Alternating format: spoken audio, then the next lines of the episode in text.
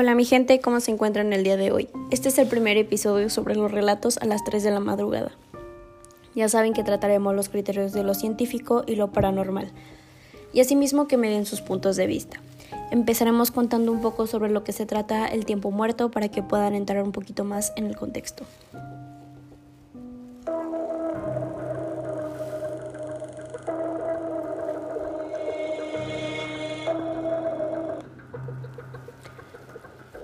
Para iniciar, los archivadores de los parapsicólogos están repletos de casos entre las 3 y las 4 de la mañana.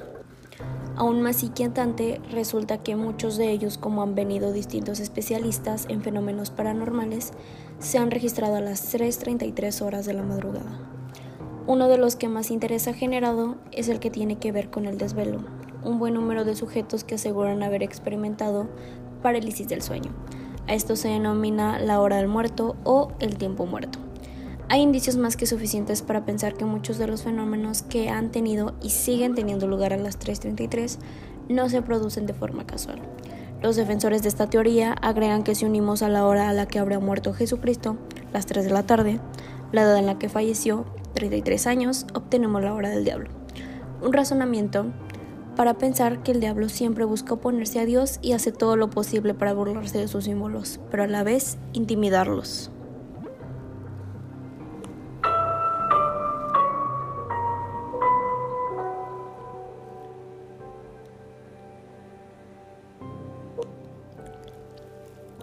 Quiero contarles mi primera historia, que una que sucedió hace cuatro años.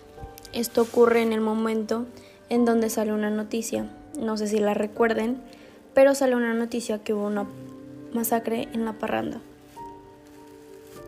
Esto ocurre en la ciudad de Irapuato. De acuerdo con la noticia, cinco personas, tres mujeres, dos hombres, se encontraban en el interior de un bar la noche de un martes. Cuando esto ocurre, yo no me había dado cuenta de esa noticia aún. Y en ese momento eran como las tres y media de la mañana. Ese día yo tenía mucha sed y bajo a tomar un poco de agua. Cuando bajo, todo estaba normal. Me sirvo agua y en lo que se llenaba el bote, yo empiezo a sentir esa sensación de que alguien me estaba observando. Yo no hice caso, ignoré y seguí sirviéndome agua. Llegó un momento en donde era demasiada la tensión de que alguien me estaba viendo, que se me ocurre voltear a la puerta. La puerta principal tiene un, ventanas y se puede ver hacia afuera. Cuando volteo me doy cuenta que estaba parada una mujer afuera de mi casa. En cuanto percibí esto, solo ignoré y me volví a subir. Al día siguiente, investigando, me voy dando cuenta de la noticia de la masacre. Y dentro de esta noticia se enlaza una mesera de 18 años identificada como Lucero. Esta muchacha trabajaba dentro del establecimiento del bar cuando sucede todo esto. Ese momento yo lo platiqué con mi hermana y mi hermana me comenta que ella estaba hablando con su novio. Esto ocurría siempre, yo no me encontraba una explicación por la cual ella aparecía en mi casa. Pero me deja la pregunta de ¿estará descansando en paz o seguirá rondando o será la razón por la cual fue? ¿Ustedes qué piensan?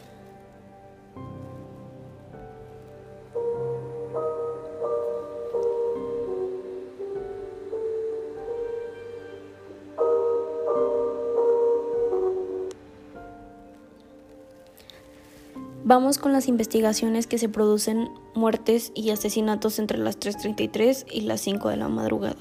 Ya en estos momentos el sistema inmunológico del cuerpo es más vulnerable, los enfermos terminales a esta hora son más propensas a pasar al otro lado.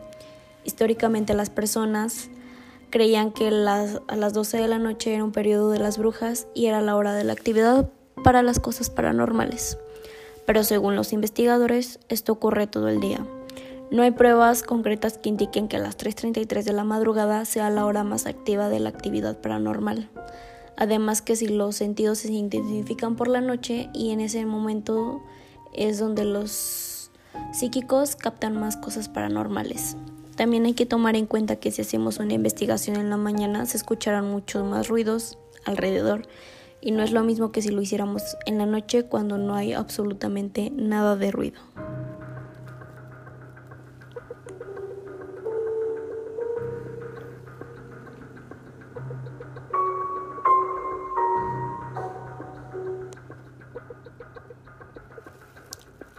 Les contaré una historia más que también me llegó a ocurrir a la misma hora.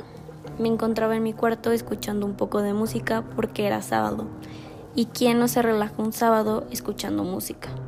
Como les decía, estaba relajándome en mi cuarto y de tantas canciones tan buenas que estaba escuchando no me percaté de la hora y me voy dando cuenta que eran las 3 de la madrugada. En ese mismo momento yo fui al baño a lavarme los dientes, bajo por agua y en ese laxo yo me voy dando cuenta que me tardé como unos 20 minutos. Cuando llegué a mi cuarto, enciendo el celular para poner una alarma en la mañana y me doy cuenta que son las 3 y media de la madrugada. Seguí normal, cambiándome la pijama y a la vez descendiendo la cama para irme a acostar y después apagar la luz completamente. Cuando yo estaba acostada, mi cama estaba acomodada en ese entonces pegada hacia una ventana. Cuando ya me acuesto y apago la luz, yo empiezo a escuchar que estaban tocando la ventana.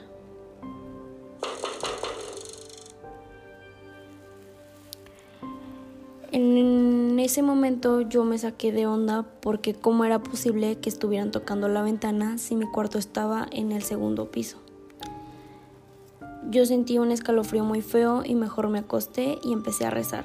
Creo que a quien la ha pasado es lo más normal que podemos reaccionar en esos momentos. Mis papás me habían platicado que en el lugar donde yo vivo actualmente siempre han ocurrido sucesos de este tipo. Principalmente acá se dan mucho las apariciones de las brujas y siempre salen a esa hora. Y aquí de nuevo les vuelvo a preguntar, ¿ustedes qué opinan sobre esto? Qué piensan al respecto o consideran que solo fue parte de mi imaginación.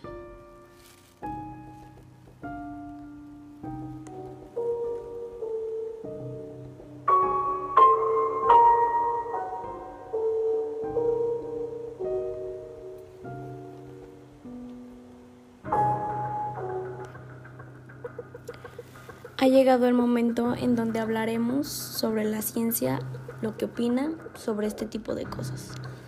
La ciencia dice que el tiempo muerto no es más que una representación de nuestros miedos a la oscuridad. Durante la noche nuestros sentidos se agudizan y es más fácil captar todos los sonidos. Es un instinto, por lo cual sería una cuestión de evolución si despertamos a estas horas, es porque nuestros sentidos nos alertan de una posible amenaza.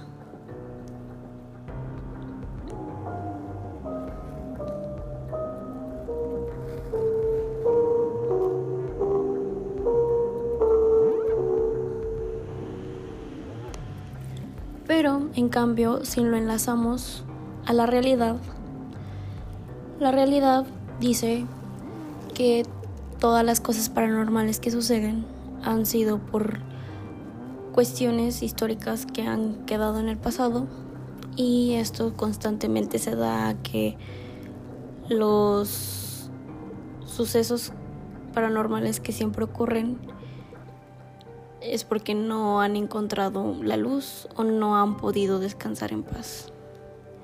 Y es por eso mismo que ocurre todo esto paranormal. Pero pues siempre se los dejo a su opinión.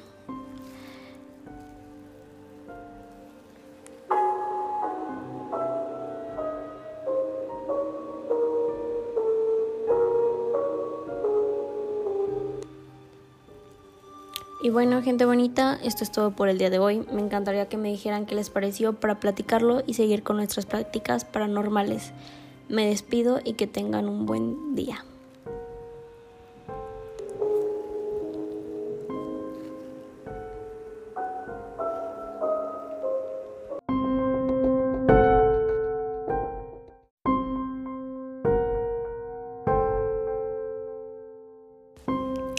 Las brujas presentes en todo momento, al igual que la brujería.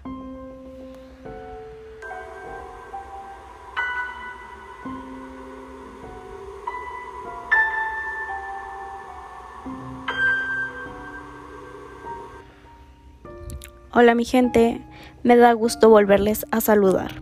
Hoy en este podcast tenemos el segundo capítulo sobre brujas.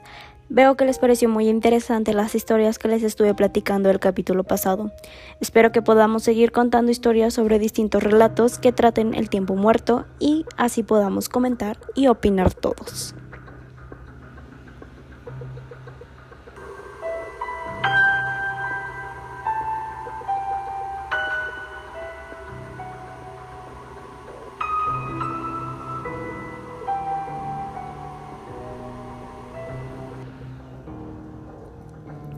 Iniciémonos contándoles un poco sobre este tema de brujas. El término hora bruja viene desde los tiempos en los que los procesos en los mercados eran totalmente manuales. Esto provocaba que en determinadas horas se acumularan muchas operaciones por lo que ocurrían fenómenos anormales. La creencia en las brujas, o sea, en la existencia de las personas malvadas que realizan magia dañina, había existido en Europa desde antes de los griegos y los romanos. Sin embargo, durante la primera parte de la Edad Media a las autoridades no les preocupó mucho. La gente común, aquella que más tarde sería acusada de brujería, no realizaba los ritos elaborados descritos en los libros. Recogían hierbas, preparaban porciones y quizás recitaban un breve hechizo como habían hecho durante generaciones.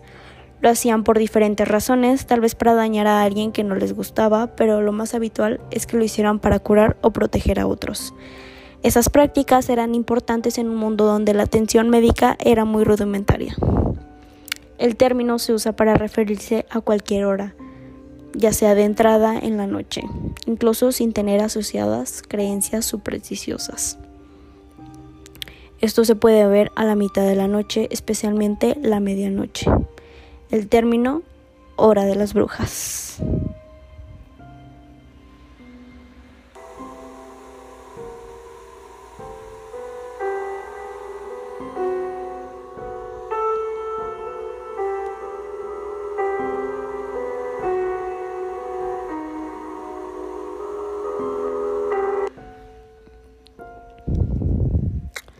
Esta es una historia sobre la bruja de Irapuato. Hace muchos años, Macario, un joven de 19 años de edad, conoció a Rosita en un baile y se enamoró perdidamente. Se hicieron novios al poco tiempo. El único problema era que él vivía en un poblado lejano.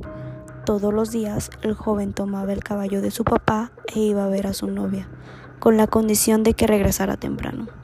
Una noche se le hizo tarde y sin darse cuenta le dieron las once. Macario se apresuró a irse a su casa y vio una bola de fuego acercándose a su caballo, que lo tiró y salió corriendo. Asustado, siguió su camino y se topó nuevamente con la bola de fuego. Al acercarse, vio que envolvía a una mujer cantando y se quedó hipnotizado. Cuando, cuando intentó tocarla, ella se convirtió en una serpiente. En ese momento no volvió a saber más. Al despertar se encontró en la punta de una enorme roca con la cara y la ropa arañadas. Retomó su camino, pero después de unas horas volvió a perder la conciencia y una vez que despertó, apareció de nuevo en la misma roca. En el pueblo se dijo que Macario había desaparecido, pues su caballo volvió a la casa y murió al poco tiempo. Fue hasta que pasaron nueve días que su tío pasó cerca de la roca y lo alcanzó a ver sentado sobre ella. Al, al acercarse, se dio cuenta de que se trataba de su sobrino. El joven no pudo explicarlo lo que había sucedido y asumieron que había sido víctima de un hechizo. Hasta la fecha se dice que en las noches donde hay luna llena se alcanzan a ver las bolas de fuego caer del cielo.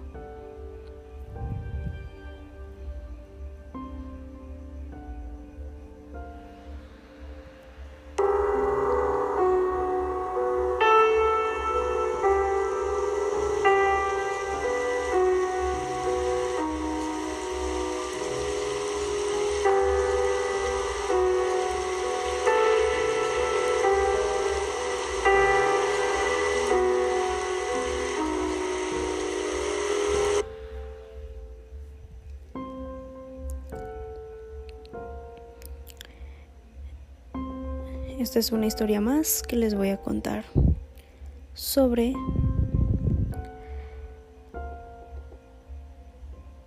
la bruja en Tlaxcala. En Tlaxcala se encuentra que viven unas mujeres que son una especie de brujas vampiras conocidas como las Puchis. Ellas chupan la sangre de los bebés al transformarse en distintas aves, especialmente en guajolotes.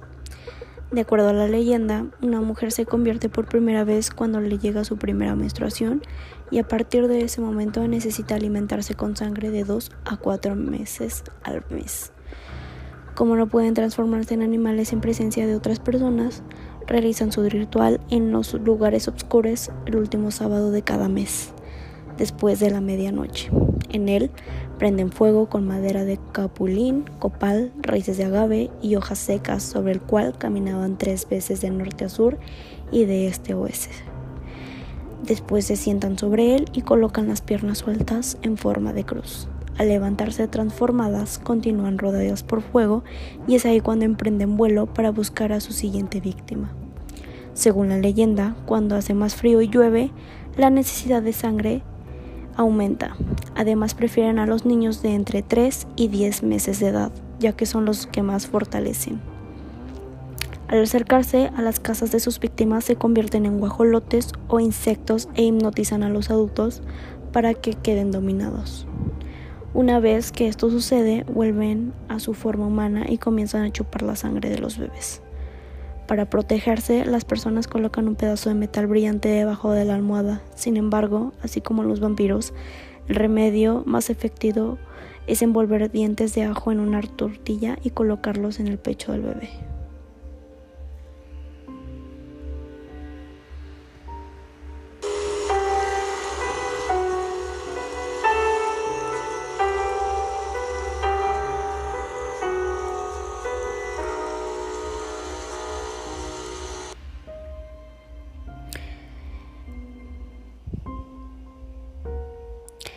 Les voy a explicar sobre la magia blanca y la magia negra.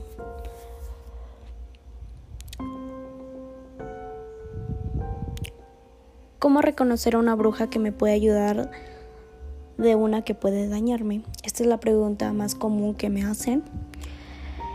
Ya nos acercamos al mundo espiritual. Hemos aprendido que toda la magia es mala y debemos alejarnos de ella. Lo ideal es buscar respuestas que no nos han sido dadas. Para ello es necesario saber cómo cuidarnos no solo de charlatanes, sino también de la magia o energía que pueda dañarnos. Esta es una pequeña guía de que te puede ayudar para vivir de una manera sana con la magia.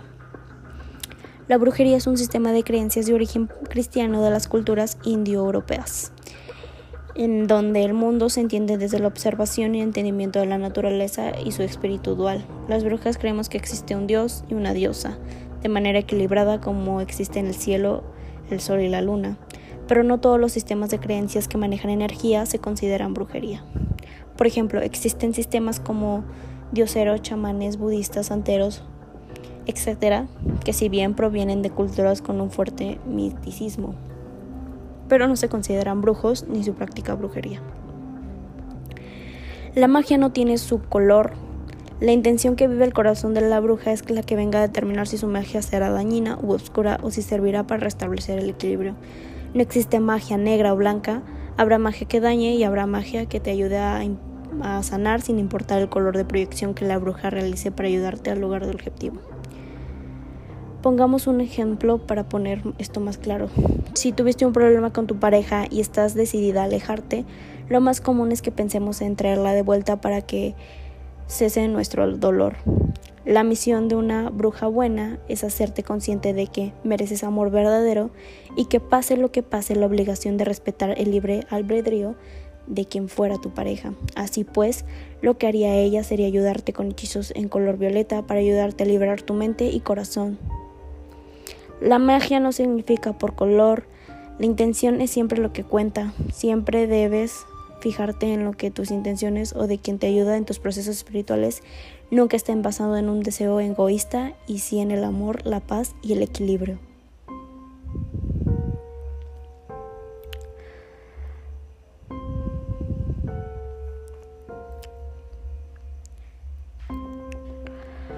¿Conoces sobre brujas mexicanas?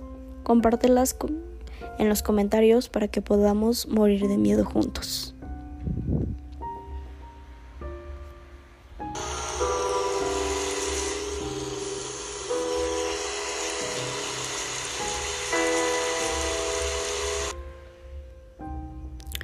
Bueno, mi gente, eso es todo por hoy. Me da gusto estarles contando una historia más en este segundo capítulo sobre el mejor podcast donde encontrarás siempre el tiempo muerto. Espero que les haya fascinado el día de hoy y me comenten qué les pareció. Nos vemos el próximo capítulo.